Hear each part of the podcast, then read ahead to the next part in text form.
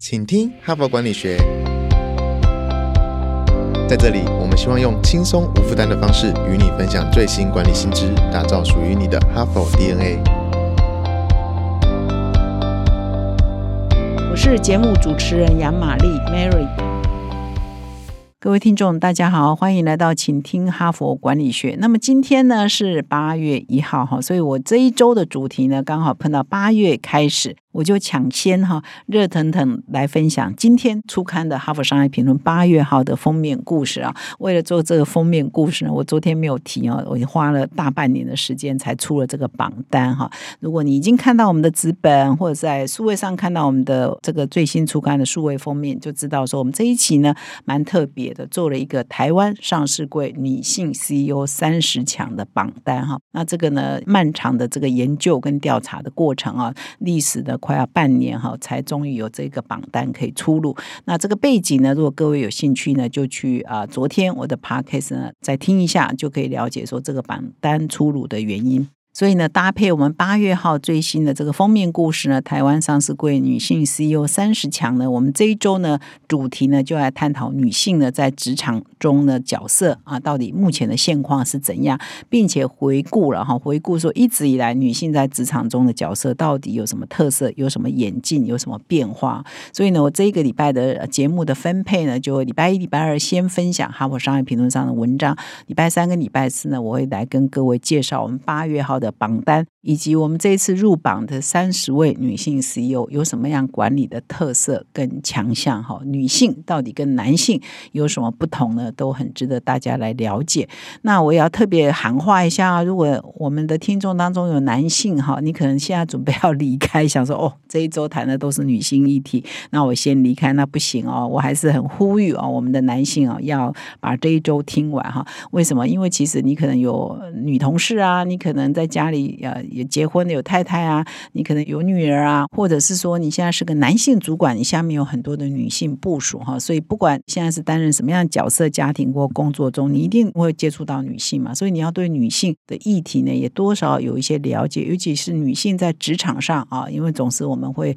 一起工作嘛，所以这个演变哈，在职场上演变的历史呢，多少有一些了解，也会让我们更容易呢可以两性平权、两性包容的一起工作。而这件事情呢，现在呢，在 ESG 哈，现在大家企业界都要谈 ESG 的一个重点呢，就是两性的平权哈，性别的包容、种族的包容，这也是一个非常大的一个关键哈。所以我们在迈向永续发展的路上呢，不是只有注重减碳，只有注重气候变迁，这个在性别包容平等上也是一个很大的重点哈。所以这样的议题呢，是属于时下很夯的议题。所以你是女性，你当然要了解自己，要更清楚了解女性啊，在职场上跟家庭上的一些角色跟发展的道路应该怎么走。那男性呢，也要了解，因为你都会接触到女性，家里头又有女性，你要怎么帮助他们啊，或者一起共事呢，也是一个非常关键的议题哈。所以我希望男性听众不要跑掉，这一集这一周还是要继续听哦。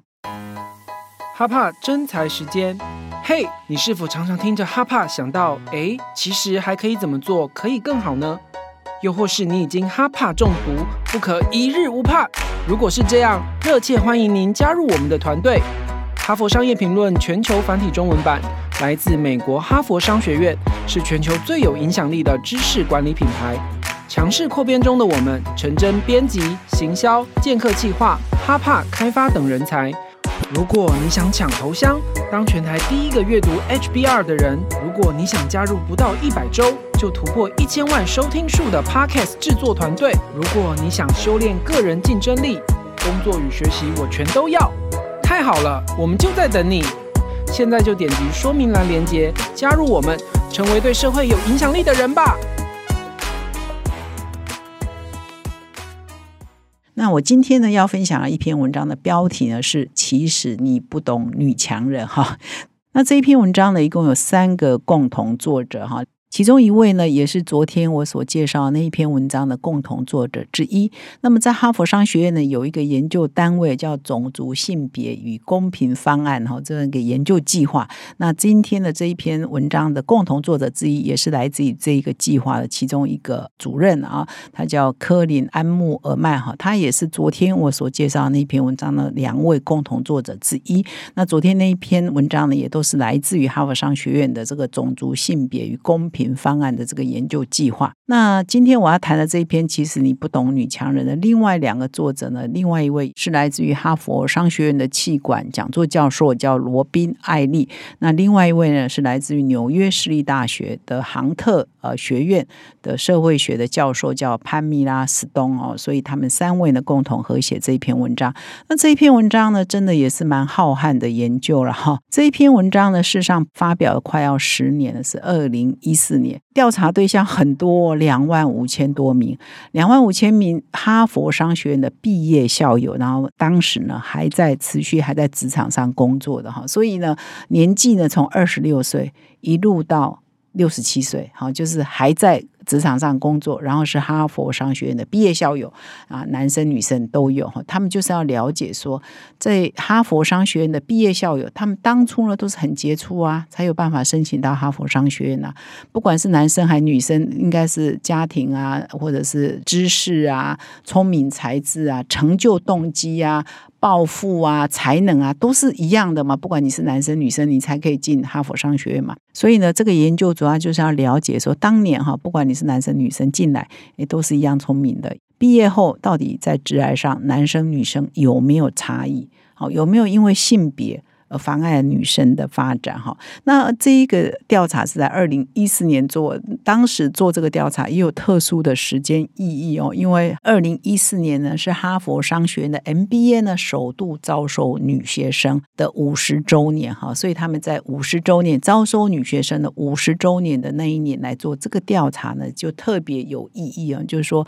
五十年前他们开始 MBA 招收女生，那现在呢毕业校友累积起来呢已经两万五千名。Oui. 所以呢，他就要来研究这一群毕业校友到底在职场上男女的发展有没有差异哈？所以是不是也蛮有时代意义的哈？那也蛮有趣的哦。他也进一步呢，把这一群校友呢再分成三个世代了哈，generation 啊，因为不同世代嘛。第一个就是，如果现在已经是在那个时候做调查的时候，是四十九岁到六十七岁呢，就把他们列为 baby boomers 啊，婴儿潮世代，因为不同世代价值观哈还是不一样嘛，所以他就有 baby boom。Boomers 啊，这一代。那第二呢是三十二岁到四十八岁，它叫 X 世代哈，S 世代。那么二十六岁到三十一岁就称为千禧世代，或者称为 Y 世代也可以哈。所以它有 Baby Boomers 到 Generation X 到 Generation Y 哈。那来了解说，哎，其实不同世代呢，他们的价值观啊，跟人生的目标，跟看待职场的角色呢，也是会不一样。那蛮有趣的哈，就是他们就会问说，哎，你当你们毕业的时候。哦，他就问一个问题，三个世代都一样这样问：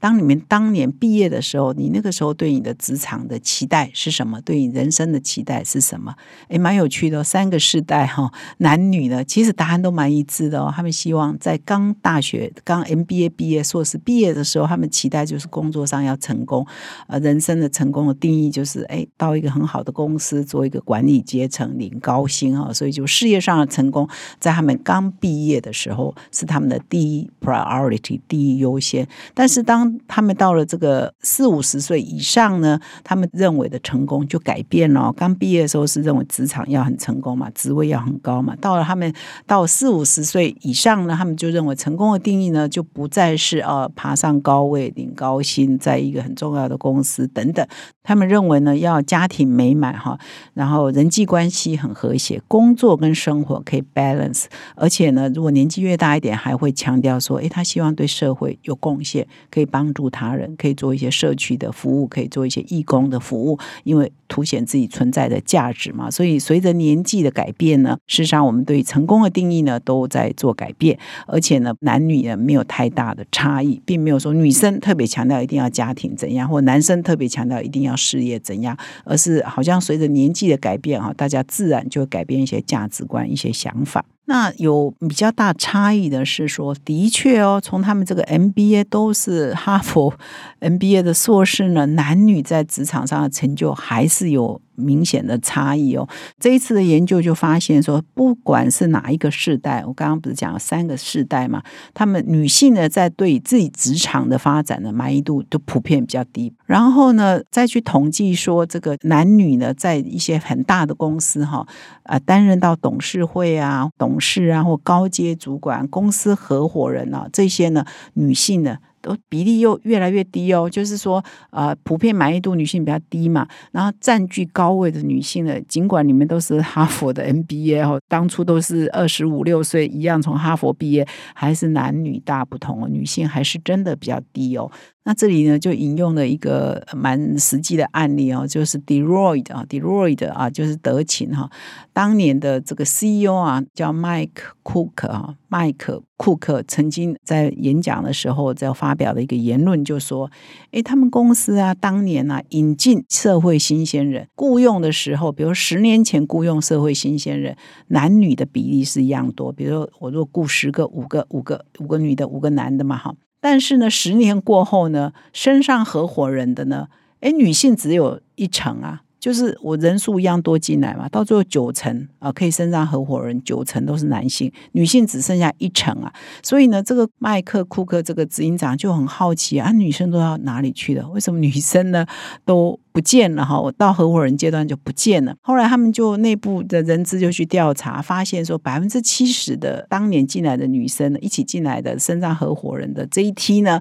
七成的女性呢都离职了，留下来的人呢不多。然后到最后又可以升上合伙人呢，只剩下当初加入公司的女性当中的一成哈，所以其他人都不见了嘛哈。那这个执行长是在一九九零年代有这个发现呢，他说时间快转二十年到现在，这篇文章的作者啦说到现在二十。十年后也是一样的哦，现在也是这些大公司女性啊。也是占少数，也是进来的时候男女一样多，到最后呢可以爬上顶尖的也是男性居多哈，可能八比二啊，男生占八成，女生占两成，或者是之前我刚刚讲的 Michael Cook 他的疑问就是说，只剩下九比一嘛，九成是男性嘛，一成是女性嘛哈，那所以这篇文章就探讨为什么会这样子呢？到底女生跑哪里去呢？是女生真的选择退出吗？他用的他说这个在美国就蛮流行这个字叫选择退出。自愿退出职场哈，那我们一般呢，他就说，其实整个美国的社会从二三十年前一直到现在，都有一个刻板印象。这篇文章他提出来，就是说有一个刻板印象，就是女生好会为了照顾家庭，会为了照顾小孩。即使他是哈佛毕业的哈，他也会选择退出回家去哈。那这篇文章就要颠覆这个想法，说没有，其实真的选择退出回家回归家庭的比例呢，并不是说，哎，刚刚不是讲说以德勤的那个例子的话，七成的人后来会离开嘛，离开他们公司，但是并不是这一群人就永久离开职场哦，他是转换角色到别的公司去了哈。所以我们会有一个错误认知或一个假设说，啊，女性啊，就是为了照顾家庭啊，照顾小孩，她就就回家当全职妈妈。事实上，在美国的社会，以他这一次的调查就发现说，其实也只有百分之十一啊当全职妈妈，其他九成呢还是在职场上，只是他们就离开了原来啊一起进去的那家公司，换到别的公司去啊，然后呢也没有办法爬上高阶，可能在别的公司呢也是做比较中低阶的角色哈。所以这篇文章就要研究啊，就要探讨说。为什么会女性到某一个阶段，她就会选择退出，或者是离开原来的，换另外一家公司，然后另外一家公司的升迁啊，或者是晋升的机会也没那么高，以至于到最后呢，都爬不上顶峰呢？这是不是呢？反映的到底是什么问题呢？是有待研究的。是女性她自愿退出职场哦，自愿做比较，比如说中低阶，为了要兼顾家庭的原因，还是说整个职场的环境的设计呢，是不利于于？要同时照顾家庭的职业妇女呢？所以这篇文章呢，这个庞大的研究哈，就在指出一个很重要的观念啊，就是一直以来哈，这几十年来，一直以来都有一个认知哈，一个惯性的思维或者约定成熟的想法，就是限制女性啊在职场上发展的主要原因呢，是她自己，是女性自己，因为自己的观念就是，哎，我要以家庭为重，所以很多人呢，一谈到女性呢，那为什么爬不到高峰，或为什么暂时离开家庭？就说啊，他就是想要回家照顾家庭啊，他就想要回归家庭啊，他就是要照顾小孩，就是我们就会给他一个刻板印象、传统观念，他就是为了家庭。但事实上是这样吗？好，这篇文章要提出一个反驳：事实上是这样吗？还是我们职场的设计呢，是不利于有家庭的、有小孩的职业妇女？希望这一篇文章的讨论呢，提出来这个观点呢，也可以给所有的听众，不管你是男性还是女性，应该都有所启发哈。我们在如果你是主管，你是企业主，你在职场的。两性的这个职场的规划里头，是不是也把女性的一些需求考虑进去？那你可以更重用女性的才能，然后又不会埋没女性。她从小到大，一直到念大学，一直到啊硕士毕业以前都不输男性啊？凭什么工作就输男性呢？这其实也没什么道理嘛。那是不是因为整个社会的价值观跟整个这个职场的设计呢，对他们是比较不利的哈？所以这个我们应该可以来思考。所以呢，如果把哈佛所做这个研究，他是研究所商学院的 MBA 硕士校友嘛，男女来比，其实同样的研究也可以用在，比如说你台大某某科系啊，或者是某某呃学校毕业的男女校友的发展呢，经过十年、二十年、三十年，又没有什么大不同呢？其实也蛮适合可以来做本土版的两性呢职场的发展的差异呢，可以来做一个比较，或许我们也可以有一个本土版的结论啊。那么以上呢是今天的主要的分享。明天呢，后天呢，我来分享八月初刊的这个台湾上市柜女性 CEO 三十强的榜单，以及分享这些女 CEO 有什么管理上的特色。请各位持续锁定我们的节目。最后呢，如果你喜欢我们的节目，请到说明栏点击赞助连结，提供我们小额的赞助。感谢你的收听，我们明天再相会。现在就注册 HBR 数位版会员。每月三篇文章免费阅读，与世界一流管理接轨，阅读更多管理大师的精彩观点。现在就开始。